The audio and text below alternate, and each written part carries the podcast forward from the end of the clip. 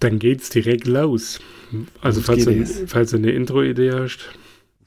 Nee, nur das Normale.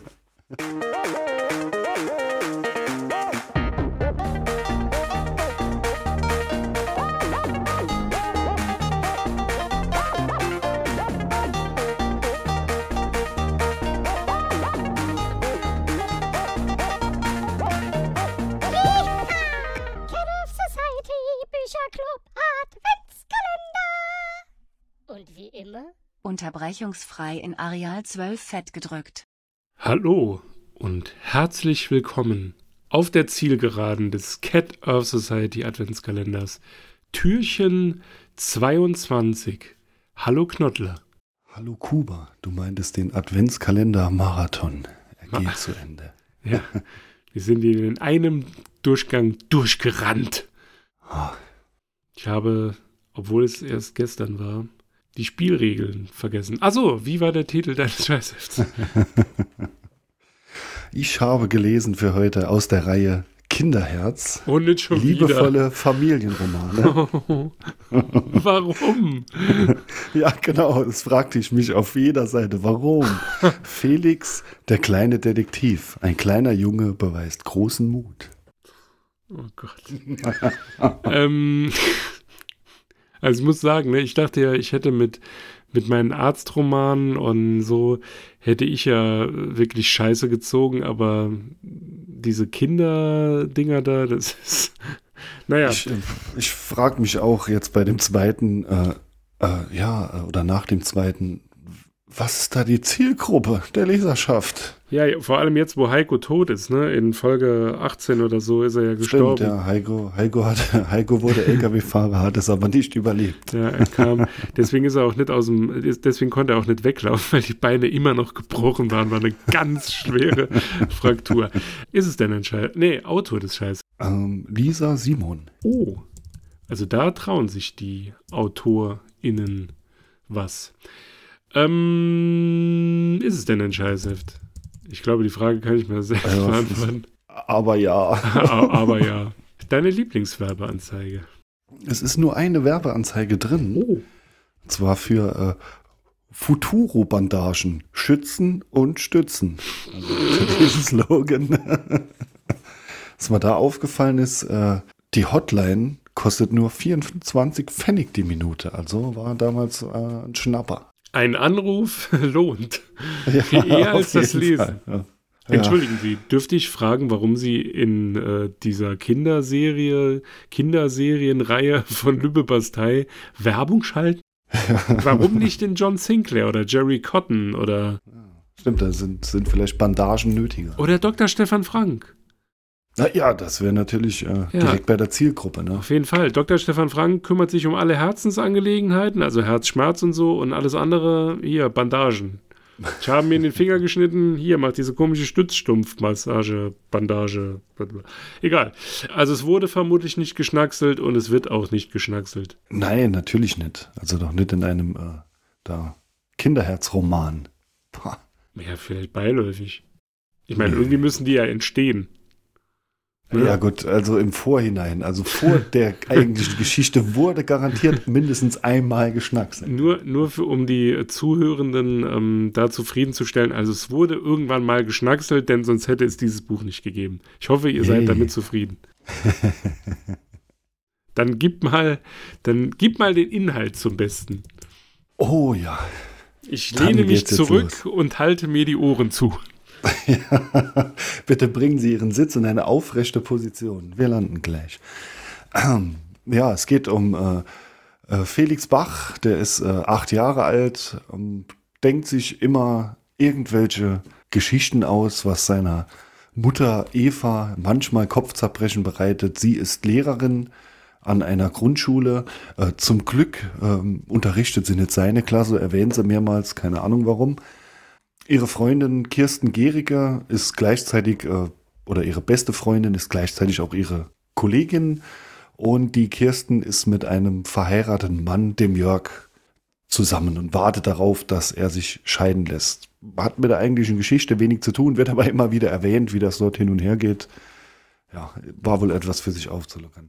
Äh, wichtig ist noch ganz am Anfang, Eva ist äh, verwitwet seit ein paar Jahren und äh, sie sehnt sich hin und wieder nach einem Mann. Nebenan, das Reihenhaus wird leer. Auf einmal steht da ein Umzugstransporter. Äh, sie denkt schon, oh, da zieht äh, irgendeine Familie einmal schauen. Oh nein, es ist nur ein einzelner Mann. Äh, Peter Menzel. Er ist unverheiratet, wie er gleich äh, freimütig erzählt und sehr, sehr gut aussieht. Ich muss eine kurze, eine kurze Ding.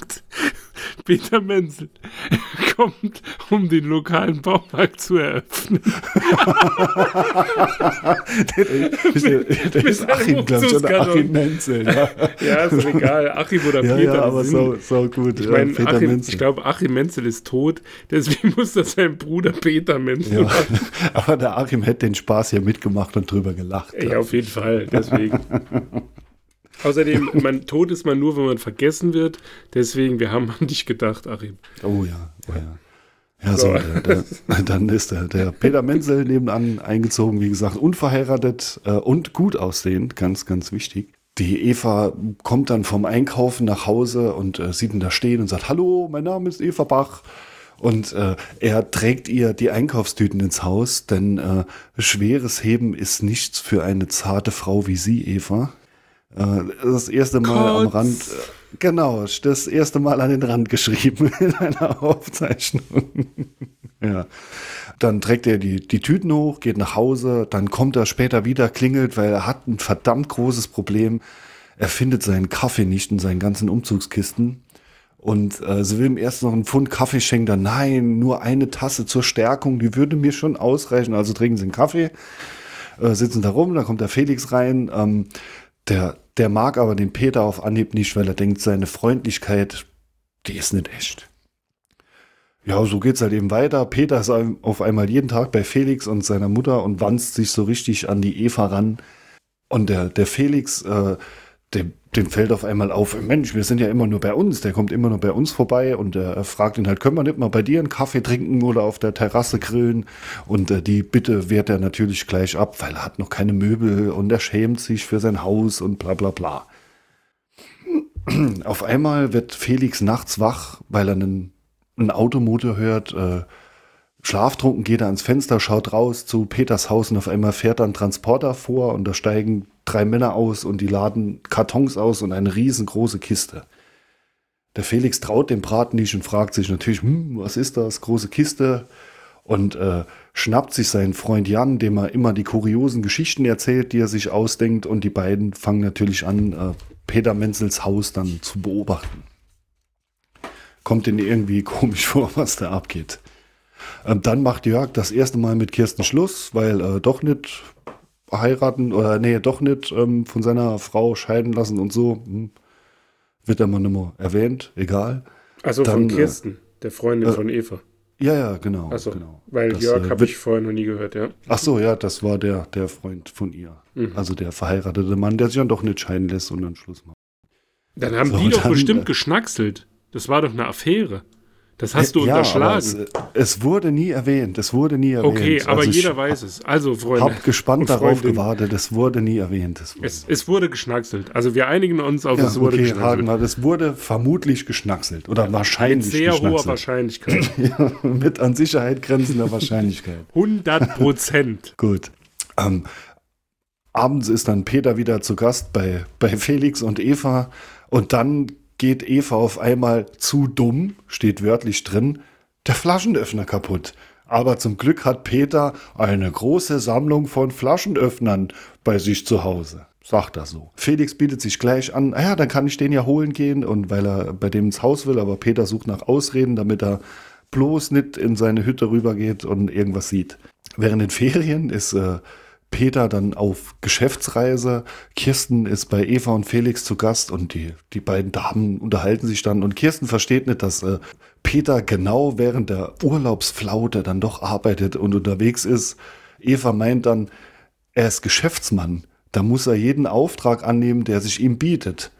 Das leuchtet ein, meint dann Kirsten dazu. What? War da irgendwie etwas äh, verwirrt. Ich bin Vertreter für Stacheldraht. Es gibt gerade eine neue, weiß ich nicht.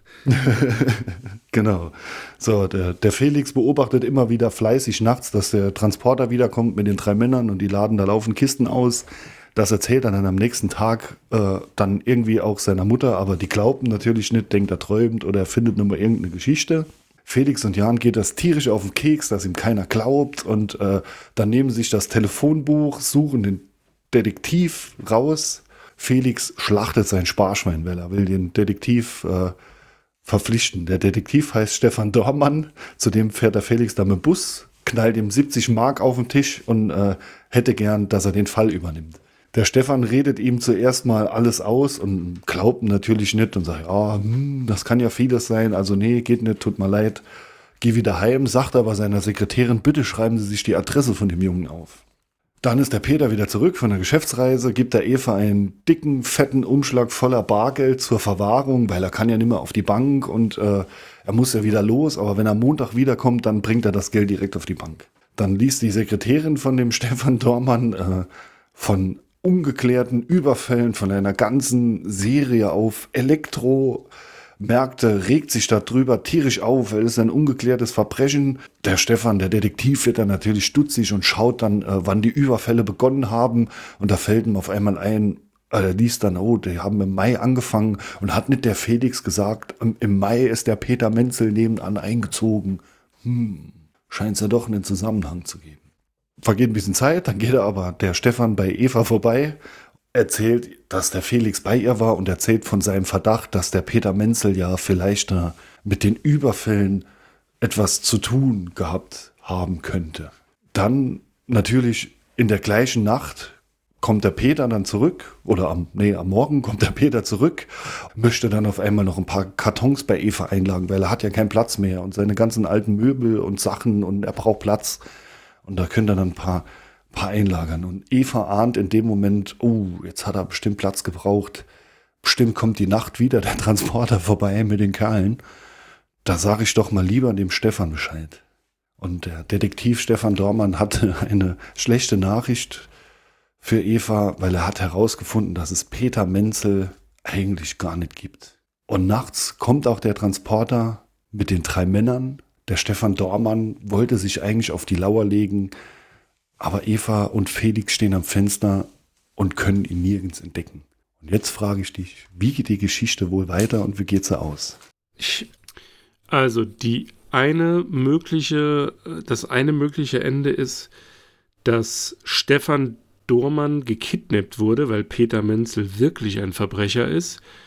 Hier Felix die Polizei ruft und die Stefan befreien können und Stefan dann nachher mit Eva zusammenkommt oder aber es ist so, dass Stefan Dohrmann, also der wird auf jeden Fall entführt. Das muss oder getötet. Nee, wobei getötet, ich glaube in dem Dings nicht, aber der wird auf jeden Fall entführt. Und nachher stellt sich raus, dass Peter Menzel irgendwie Wettschulden hat und quasi als, äh, wie soll ich sagen, um seine Wettschulden zu, oder Schulden in, wie auch immer, also irgendeine Schuld äh, mit irgendwelchen zwielichtigen Typen, musste dann quasi als Verbindungsmann herhalten, um die Ware zwischenzulagern. Aber wie ist die Rolle dann von Felix? Hm. Also Felix Wahrscheinlich ist es nachher so, dass Stefan Dormann und Peter Menzel gekidnappt werden von den Bösewichten und Felix sie irgendwie befreien kann. Und Peter und Stefan dann die drei Typen, die da nachts immer mit dem Transporter kommen, dann zur Strecke bringen. Ja, genau, das ist, so muss das enden. Wow, also, äh, wenn ich das so höre, Hätte ich das Ende schreiben sollen. Hätte, hätte ich, hätte mir, hätte mir besser gefallen, du hättest das Ende geschrieben, auf jeden, jeden Fall. Also du äh, hast da bedeutend mehr Kreativität wie Frau Simon. ähm, ja, also äh, Stefan war natürlich doch da, hat sich nur gut versteckt, sodass man nicht gesehen hat. Dann ist er den drei Männern im Transporter hinterhergefahren, ewig weit und äh, da sind die erst an ein Lagerhaus gefahren, haben noch was ausgepackt dann sind sie nochmal 50 Kilometer weit gefahren an den Elektronikmarkt, haben den dann ausgeraubt, nachts sind da eingebrochen. Der Stefan hat die Polizei äh, oder hat da äh, eifrig Fotos gemacht, hat dann die Polizei gerufen und weil er die Bilder hatte, sie wollten erst alles abstreiten und weil er die Bilder gemacht hat, sind sie dann äh, verhaftet worden und äh, der Peter und die zwei anderen haben natürlich dahinter gesteckt. Die haben die ganzen Elektronikmärkte überfallen. Die werden dann äh, ja, festgenommen, verurteilt, keine Ahnung, was mit dem passiert.